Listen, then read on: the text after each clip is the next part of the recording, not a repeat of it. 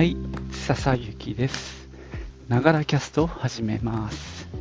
この番組は自分大好き、60歳の私、笹雪の声のブログ、声の日記です。通勤途中に歩きながら収録してますので、息がはあはあ上がったり、周りの雑音、騒音、風切り音などが入ったりしますが、何卒ご容赦ください。はい、今日はようやくね、ちょっと気温が落ち着いて、最高気温22度っていうことで、昨日よりもかなり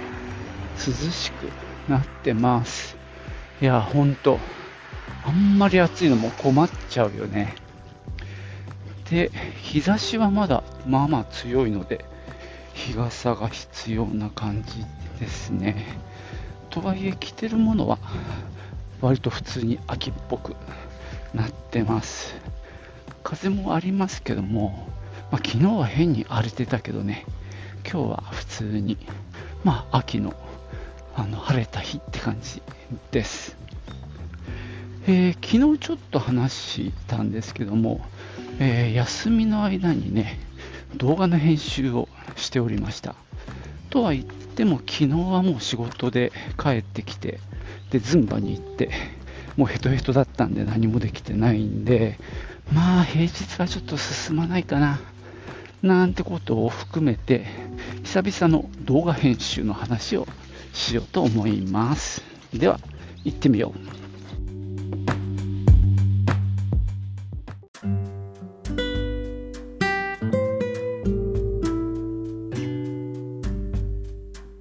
えー、っと、この間行っ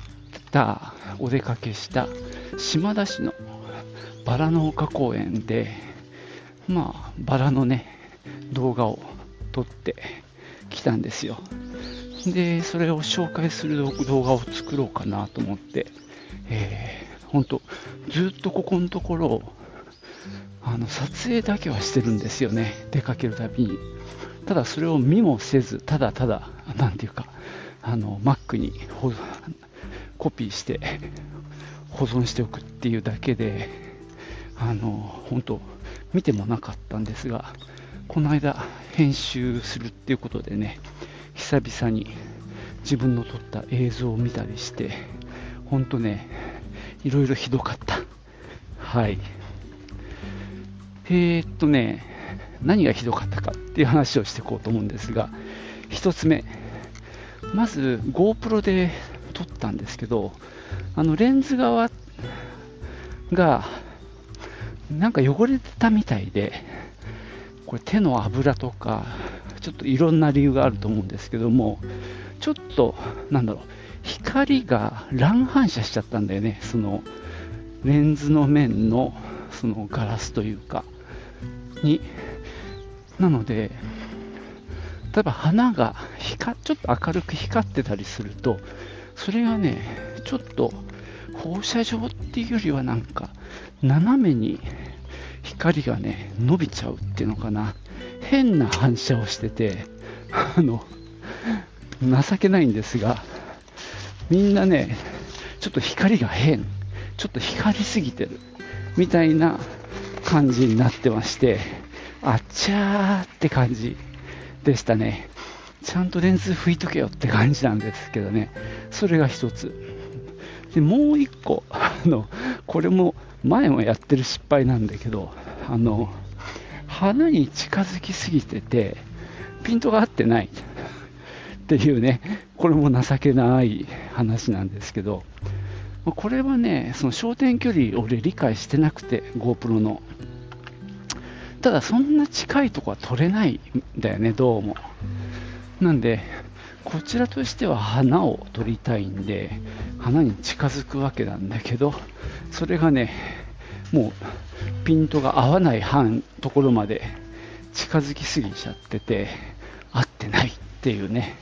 そんな間違いをまたやってます。ただまあ GoPro ってね、そういう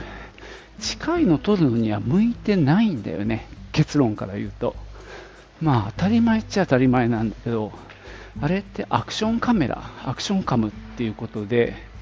あの、スポーツしたりとか、移動してる時に活躍するようなカメラなので、そもそもね、超広角で広角があって、通常みたいな、モードもさ、そのぐらいしかなくって、大きく撮りたがるんだよね。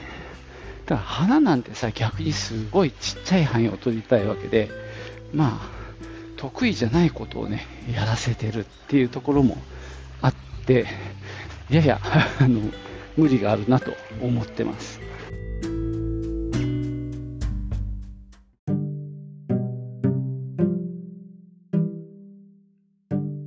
まあそんなね、GoPro の特性をちょっとね、活かしきれてないなって最近は思ってはいるんですけども、とにかくね、操作が楽で、サイズもちっちゃいんでね、動あの持ち運びも楽なので、もうなんだろう、前使ってたパナソニックの、まあ、ハイビジョンですけどね、4K じゃなくて、のカメラにはちょっと戻れないって感じかな。いやー、でも戻ってもいいんだけどな。まあ、手ぶれの補正とかが、やっぱ GoPro の方が効く感じはするんだよね。で、まあ、これに関しては今一つ考えてるのは、レンズは吹く。まあ、これ当たり前で、その、もう一遍焦点距離の確認をした上で、まあ、撮影するっていうのも大事なんですけども、そうなった時に花がちっちゃくなっちゃう。で、まあ、これに関しては撮影のモードを今ね 2.7K っていうちょっとよくわかんないあの画面サイズにしてるんだけどいっそ 4K で撮っちゃおうかなと思ってます。前ねその SD カードの容量がちっちゃかったんで 4K で撮ってるとすぐいっぱいになっちゃうっていうのもあって、まあ、ちょっとちっちゃめにして、それでもよく画質よくしたいなっていう思いもあって、2.7っていうのを使ってたんだけど、いっそ 4K にすれば、まあ、面積的に考えれば、あの4倍だし、まあ、ね、長さ的に考えれば2倍までは寄れるので、まあ、その方法でちょっとやってみてもいいかなと思ったりしています。もしかしたらその GoPro 側であのズームがあるんだよね。すごく素朴なんだけどあれが光学ズームなら使ってみて意味あるしデジタルズームだったらただ画質が悪くなるだけなんであんまり意味はないんだけどね。まあそこもちょっと調べてみようかなと思います。GoPro Hero 7だったかな。えっ、とちょっと型式も確認した上でね、まあ、できるだけこの GoPro の能力を生かしてやっていきたいなと思います。もちろんね 4K 画像を上げるっていうのもね綺麗なんで良いんですが、まあ、いかんせん、その手ぶれの補正もしたいもんで、まあ、編集はね、プレミアプロを使ってるわけですけども、あのワープスタビライザーっていう機能でね、あの手ぶれ補正もかけてはいるんで、そうするとまあ 4K で撮っても 4K にはなんないんで、それならいっそ、まあ、ハイビジョンの編集にしておいて、まあ、なんだろう、周囲を切り落としてもね、あの、いいっていうぐらいの方がいいかもしんないなと思います。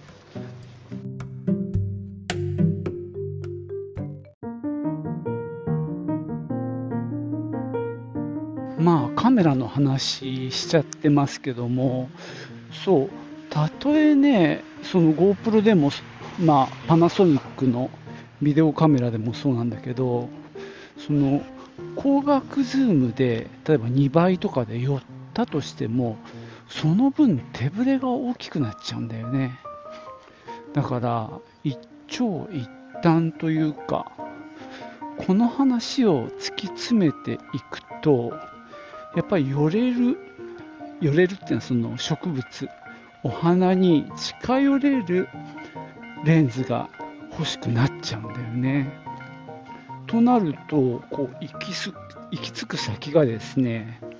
レンズが交換できる一眼レフあるいはまあ一眼レフでなくてもこうある程度マクロ的というか近くで撮影できるレンズがまあついているカメラっていうことになるんだよね。そうするとまあね 急にカメラ欲しいなって話になりかねない。でまあ俺はそれは なるべく頭によぎらないようによぎらせないようにして生活はしてるわけであのこの世界ってさなんか沼じゃないですか。でああいいレンズが欲しいいいカメラが欲しいきっといい映像が撮れるみたいなさこう妄想が膨らんじゃってさ。でなんか買うのが目的になっちゃうみたいなところがあって俺の場合。そういう時ってさ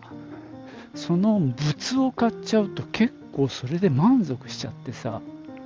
なんか結局なんかちゃんとやんないみたいなこともまあ俺の人生あったわけね今まで。だからなるべくまあそういうことを考えないようにしてるし今あるもので作ろうよって、まあ、こう自分に、まあ、言い聞かせてるというと、まあ、ちょっと大げさなんだけど基本的なスタンスとしては今あるものでやる。できる範囲でやる。っていうのがねまあ俺の大原則なんですね。だから今日この話してるもんでそんなことを思っちゃったんだけど基本はそれは考えてない。でもまあ確かにマクロレンズとかで撮ればあのより花をね精細にあの捉えることもできるしまあ例えば明るいレンズを使えばねきっと周辺が綺麗にボケて花の美しさがね際立つと思うんだよね。今の GoPro ってそういうボケを作るみたいな発想とはもう真逆のカメラで、まあ、これは俺の理解では iPhone なんかの、まあ、カメラレンズなんかと一緒でこう映ってるものを全部クリアに見せようっていうなんていうか考え方だと思うんですよね。でもこう花とかのまあ、花をきれいに見せるっていうとやはり見せたいとこはピントが合ってるけどそれ以外のとこはちょっとぼやけてるぐらいの方がこう際立って綺麗なんだよね。なんてことを思ったりして。うーん。となんか今日はカメラの欲しいなって話になっちゃったけどね。でそういうところで思うのはそんなバカ高いの買えないからその10万円台で買えそうなそのソニーの Vlog のカメラとかどうなんだろう。レンズ交換型が確かあったんだよね。ただまあソニーはうち1台も持ってなくて持ってるのはパナソニックなんだよね。だからまあパナソニックのあのやっぱ Vlog のカメラがあるんでまあ一時期はそれも候補に挙げてた時期もあったんですけどね。なんだかね、いろいろ見ていくとね、やっぱソニーがいいんだよね。あとは、まあ、そっちの一眼レフじゃなくて、まあ、今の GoPro がどうなのかとか、あるいはあの DJI っていうね、あのドローンのメーカーが出してる、なんだっけ、オスオスモ？だったかな、すごいちっちゃいあのカメラがあったりして、あの辺がね、どうか。で、まあ結局、まあ俺もカメラ別に全然詳しくもないし、そんなに調べてもないんだけど、今の撮り撮ってるものが基本そうやって花を撮る。しかも割と、なんだろう、近くに寄って撮れるようなものを撮影することが多いので、そうすると寄って取れて綺麗にボケるみたいなのをねやっぱり選んでいくのがいいのかなとは思ったりしております。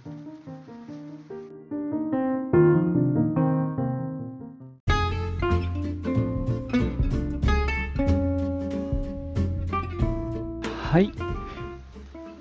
そんなわけで今日は久しぶりにね、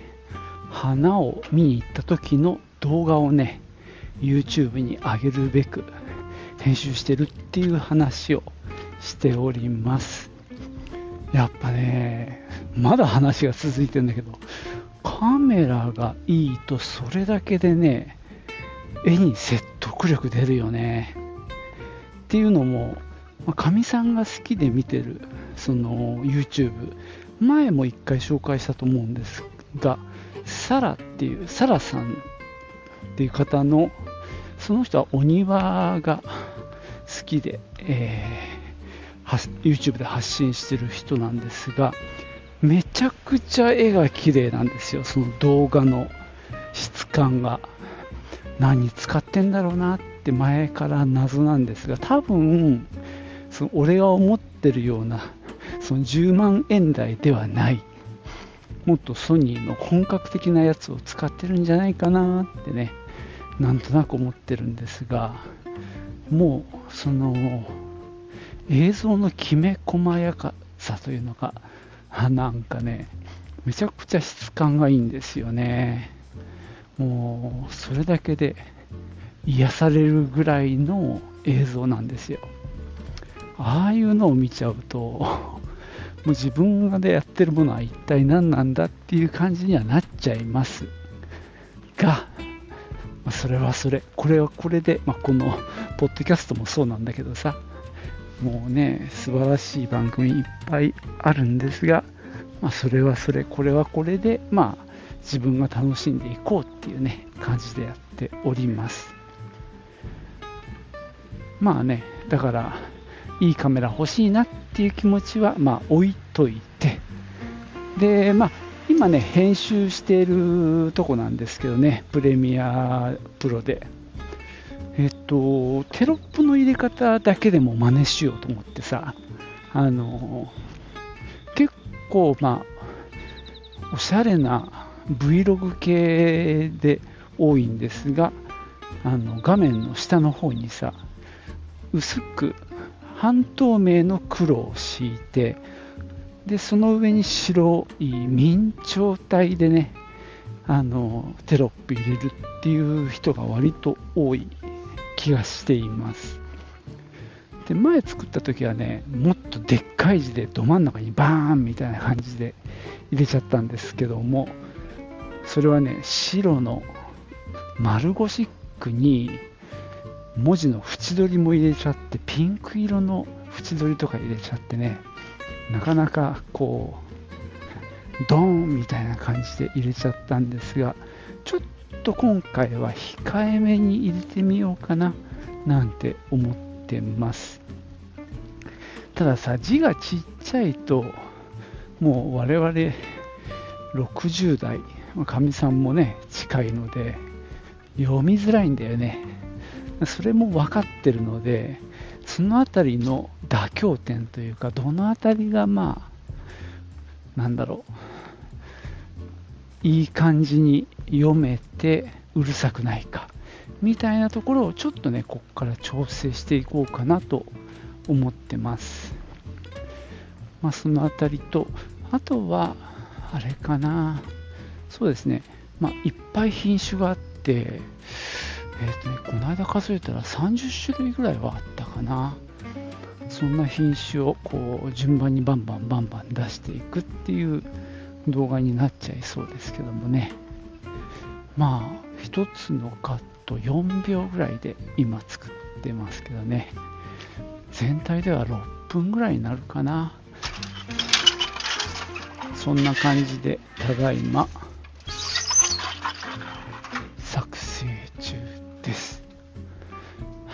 じゃあ今日はここまでです。最後までお聴きいただきましてありがとうございました。ではまたね。チュース。